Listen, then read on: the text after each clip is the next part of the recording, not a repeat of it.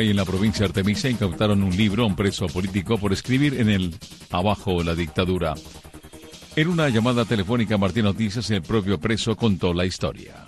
Las autoridades de la prisión de Guanajay decomisaron un libro al preso político Denis Hernández Ramírez porque tenía escrita a mano en su portada una frase antigubernamental. Se trata de un diccionario español-italiano, italiano-español, que el joven usaba para auxiliarse en sus estudios de la lengua romance, para prepararse para el futuro y consumir el largo tiempo de reclusión. Estudio inglés y italiano y entonces un libro italiano que yo tenía, yo en una esquinita del libro puse un pensamiento, un cartelito que yo puse en la esquina del libro, abajo la dictadura. Parece que alguien dijo que yo tenía eso escrito, entró un guardia y me descomisaron el libro, porque tenía simplemente ese cartel. Relató desde su centro de reclusión el prisionero en conversación telefónica con Martín Noticias. Yo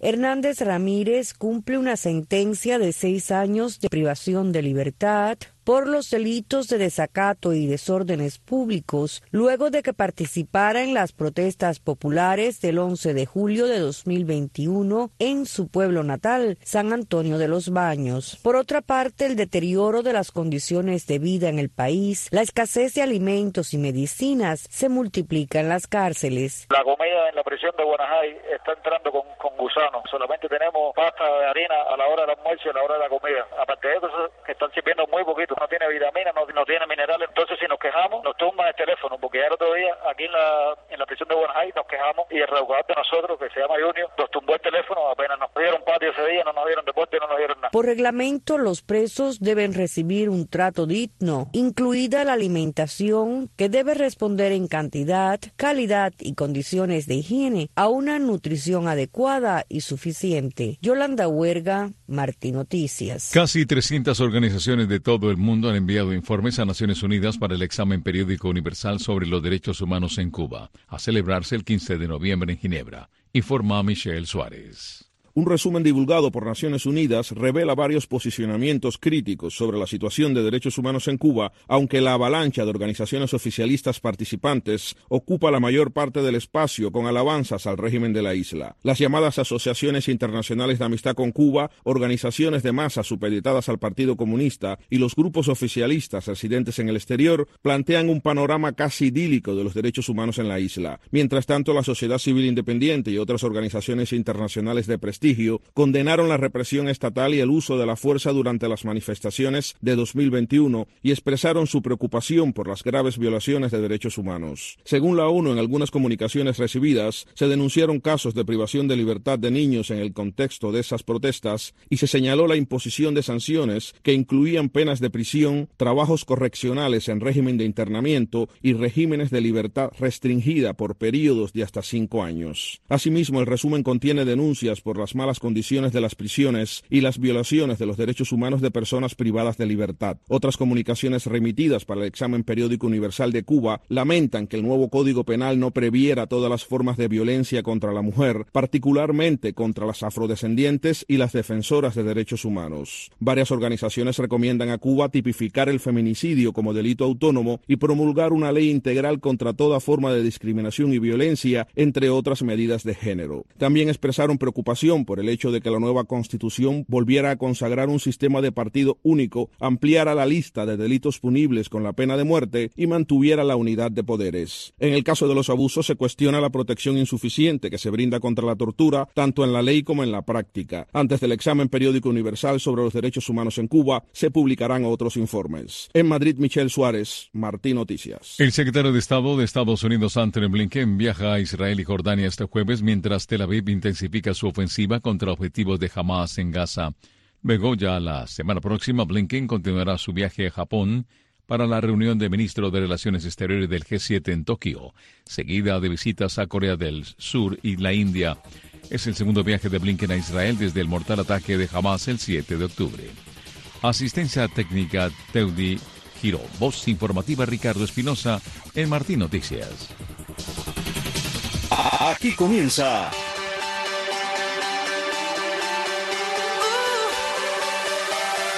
Café, Digital. Saludos y bienvenidos a Café Digital. Yo soy Ivette Pacheco. Desde aquí pretendemos contarte de primer oído las informaciones, tendencias y curiosidades más destacadas de la ciencia y las nuevas tecnologías. Apenas han pasado unas horas y ya estamos de vuelta en Café Digital.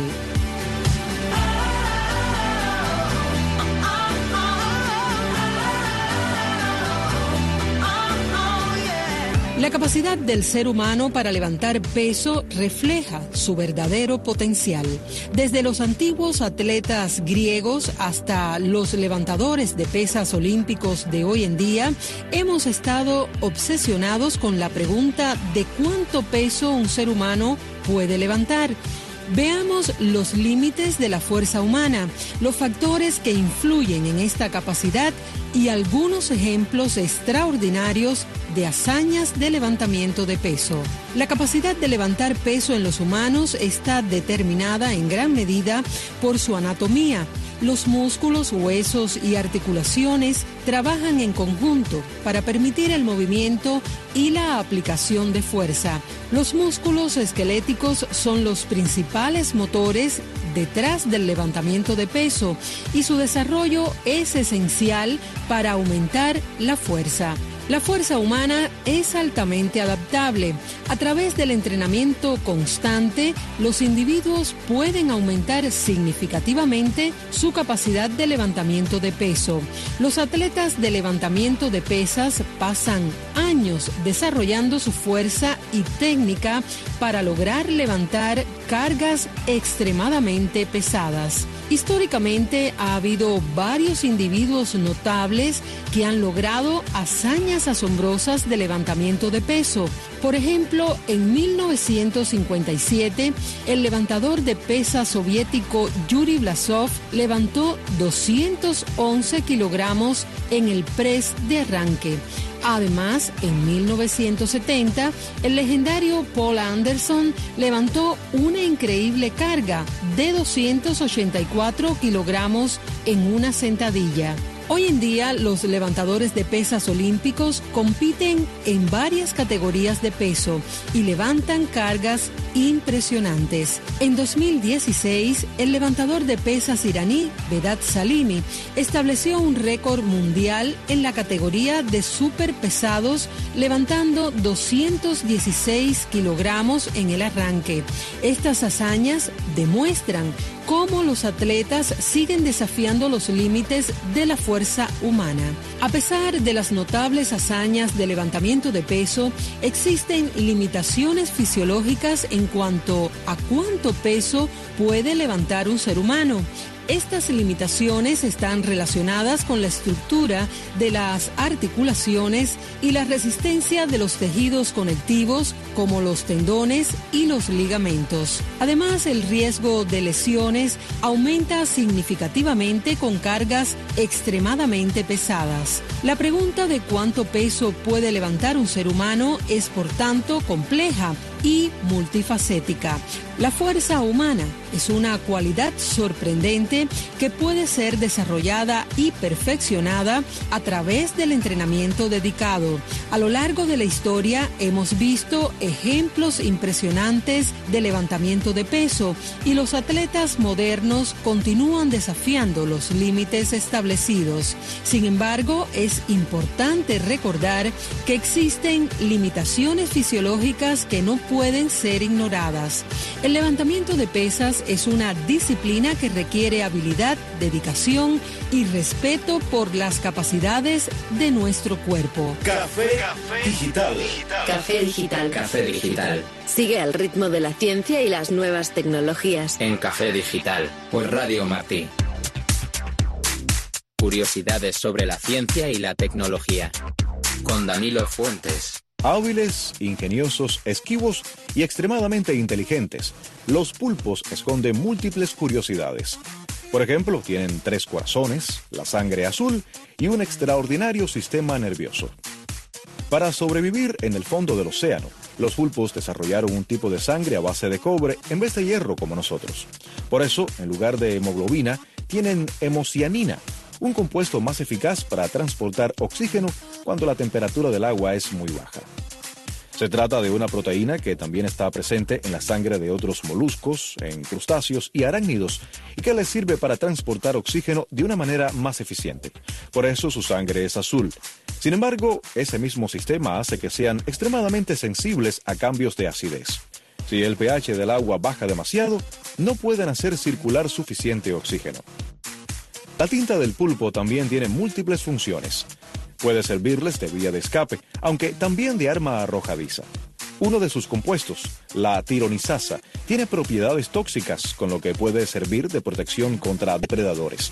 Además, se ha demostrado que tiene propiedades antibacterianas y antioxidantes, con lo que podrían ser útiles en el tratamiento de infecciones. Una de las habilidades más conocidas del pulpo es su capacidad de mimetizarse con el entorno. Estos cefalópodos tienen la particularidad de cambiar de color y de textura para adaptarse al medio, evitando así el ataque de depredadores.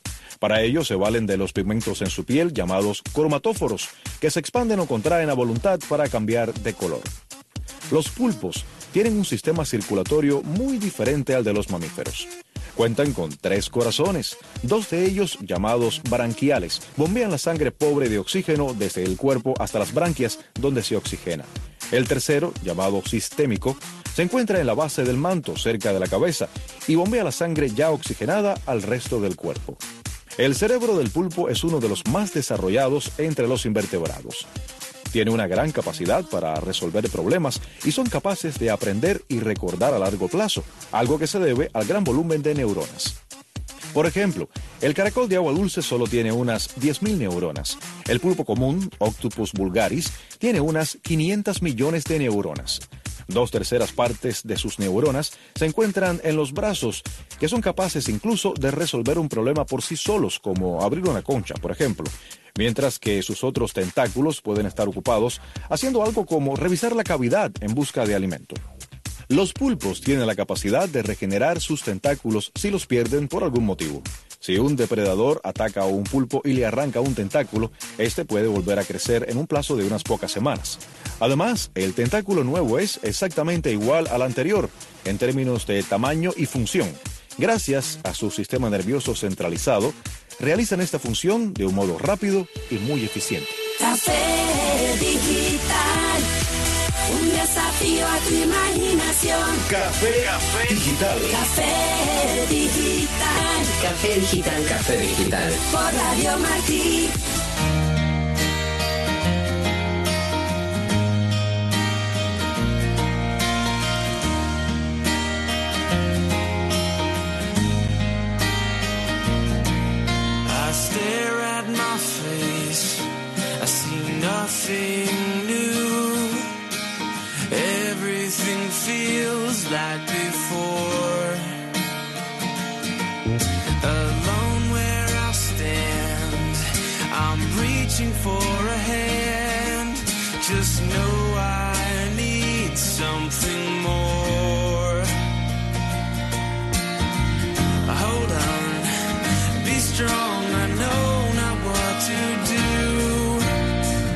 Just hope that you will let me through.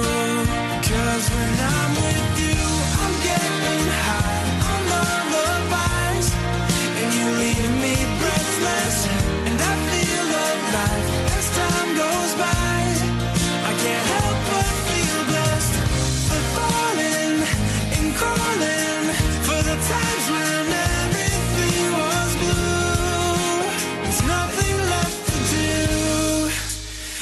coming back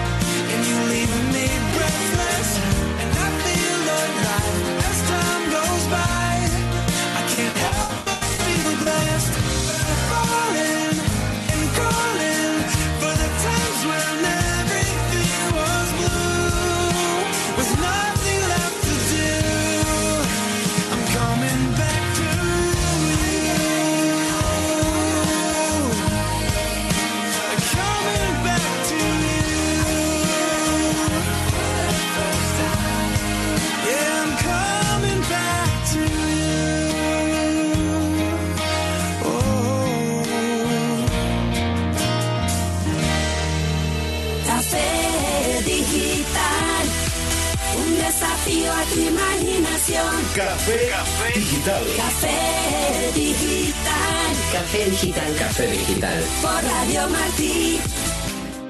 Café, digital. Café digital. Café digital. Sigue al ritmo de la ciencia y las nuevas tecnologías. En Café digital. Por Radio Martí. Muchas felicidades a esta importante emisora Radio Martí. Yo siempre he dicho que cuando se haga la historia de los años recientes en Cuba, eh, una de las de los parteaguas que se tiene que, utilizar, una de las eh, clasificaciones que se debe hacer es la de antes del surgimiento de Radio Martí y después del surgimiento de Radio Martí. Este acontecimiento tuvo una importancia en eh, la realidad política de Cuba y les deseo todo lo mejor. Les habló desde La Habana René Gómez Manzano. Café, digital. Unos robotistas han ideado y fabricado robots de tamaño de insectos alimentados por energía solar que pueden ser soltados desde un dron en pleno vuelo y que son capaces de cambiar el modo en que se mueven por el aire gracias a plegarse en una configuración especial durante el descenso. El avance es obra de un equipo encabezado por Kyle Johnson de la Universidad de Washington en la ciudad estadounidense de Seattle. Cuando estos robots insectoides planeadores son soltados desde un dron, primero vuelan alejándose del punto de liberación, lo cual les permite dispersarse y luego inician un movimiento descendente en línea recta hasta alcanzar el suelo. El momento en que cada robot pasa de un modo de desplazamiento aéreo a otro se regula mediante un sensor de presión a bordo que estima la altitud, un temporizador a bordo o una señal de Bluetooth. Cada robot de esta clase pesa unos 400 miligramos, aproximadamente la mitad de un clavo, y puede recorrer la distancia de un campo de fútbol cuando se le deja caer desde una altitud de 40 metros y hay una ligera brisa. Cada robot lleva a bordo un actuador sin batería, un circuito de captación de energía solar y un controlador para provocar estos cambios de forma mientras el robot está en el medio aéreo. Estos robots también pueden llevar sensores a bordo para realizar mediciones de temperatura, humedad y otros mientras vuelan. Café digital. Besarse en la boca es un acto tan típico entre amantes que difícilmente podemos plantearnos si comenzó a hacerse en una época concreta de la historia de la humanidad. Nunca sabremos cuál fue el primer beso entre amantes, pero sí podemos averiguar cuándo se documentó por primera vez o cuándo ocurrieron cosas que podrían deberse a la introducción en una sociedad de la costumbre de besarse. Desde hace algún tiempo se ha venido creyendo que el caso más antiguo de implantación de la costumbre de besarse en los labios fue el de un lugar geográfico muy concreto del sur de Asia hace 3.500 años. Desde entonces debió extenderse a otras regiones, acelerando simultáneamente la propagación del virus del herpes simple 1 el indicio delatador de la implantación de dicha costumbre. Sin embargo, un análisis de escritos antiguos ha permitido ahora determinar que el beso más antiguo documentado ocurrió en Mesopotamia hace más de 4.500 años. En aquella época y lugar había costumbre de ello. Teniendo en cuenta que a juzgar por lo que se indica en ese conjunto de fuentes escritas de las sociedades mesopotámicas más antiguas, la costumbre de besarse ya estaba bien establecida hace 4.500 años en Oriente Medio. En la antigua Mesopotamia, que es el nombre con que se conoce al conjunto de las primeras culturas humanas que existieron entre los ríos Éufrates y Tigris, se escribía en escritura cuneiforme sobre tablillas de arcilla. Muchos miles de estas tablillas de arcilla han perdurado hasta nuestros días y contienen ejemplos claros de que los besos se consideraban parte de la intimidad romántica en la antigüedad. Por lo tanto, el beso no debe considerarse una costumbre que se originó exclusivamente en una sola región y se extendió desde allí, sino que parece haberse practicado en múltiples culturas antiguas desde hace milenios. El estudio se titula The Ancient History of Kissing y se ha publicado en la revista académica Science. Café digital. Café digital. Digital. Café Digital. Sigue al ritmo de la ciencia y las nuevas tecnologías. En Café Digital. Por Radio Martí. Recuerda visitarnos en facebook.com guion diagonal Martí Noticias. Allí encontrarás las últimas noticias de Cuba y el mundo sin censura. Pero cuando estés allí, no olvides darnos like y síguenos. De lunes a viernes. Café Digital. Escúchanos de lunes a viernes a las 10 y media de la mañana y a la una de la tarde o búscanos en facebook.com diagonal Café Digital RM. Escríbenos a café y comparte con nosotros tu opinión sobre el programa y cuáles son los temas preferidos de ciencia y tecnología. Siempre que visites nuestras redes sociales, recuerda darnos like y síguenos. Café Digital. Un desafío a tu imaginación. Café Digital. Por Radio Martí. Café, Digital. Café Digital. Café Digital. Lo mejor de la ciencia y las nuevas tecnologías. Conéctate con nosotros. Café Digital. RM. arroba gmail.com punto com. Cuando el frío se hace sentir, nuestro cuerpo tiene una respuesta automática e intrigante. Comenzamos a tiritar.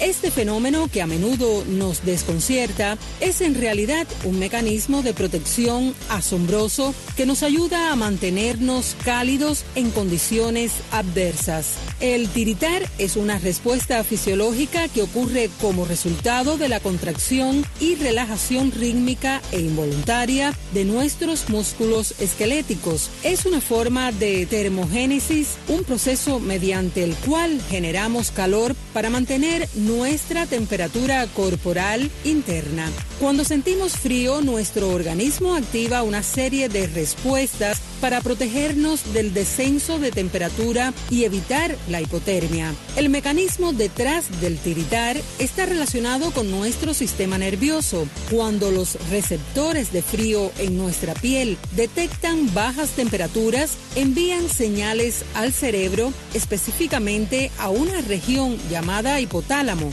que actúa como el termostato del cuerpo. El hipotálamo desencadena entonces una respuesta para aumentar la producción de calor y mantener una temperatura interna adecuada.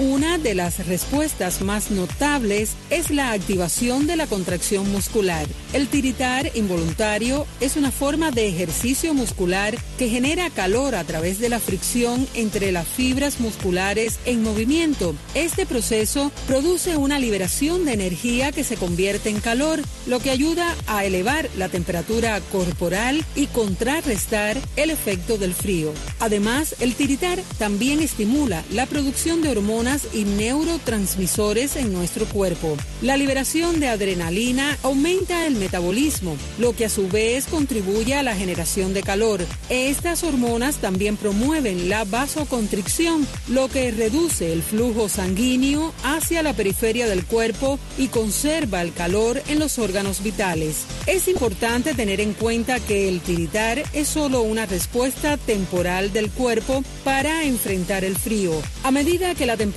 ambiental disminuye aún más, nuestro cuerpo activa otras medidas de protección como la constricción de los vasos sanguíneos periféricos y la producción de grasa aislante para preservar el calor interno.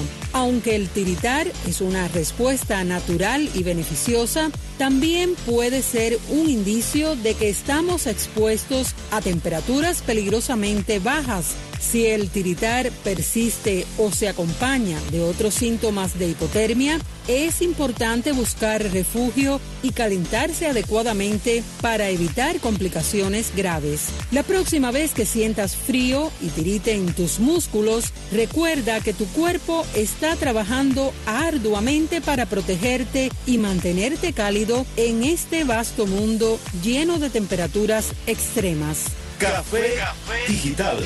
Café Digital. Café Digital. Lo mejor de la ciencia y las nuevas tecnologías. Conéctate con nosotros. Café Digital. RM. arroba gmail.com. Llegamos al final de este café digital de hoy. Te recuerdo que estamos aquí todos los días a las diez y media de la mañana y a la una de la tarde. Te damos las gracias por estar allí, escuchando todo lo que tenemos para contarte sobre ciencia y tecnología desde este pequeño espacio llamado Café Digital, producido por Alejandro Sayas Bazán. Enhorabuena y nos volveremos a reunir aquí muy pronto.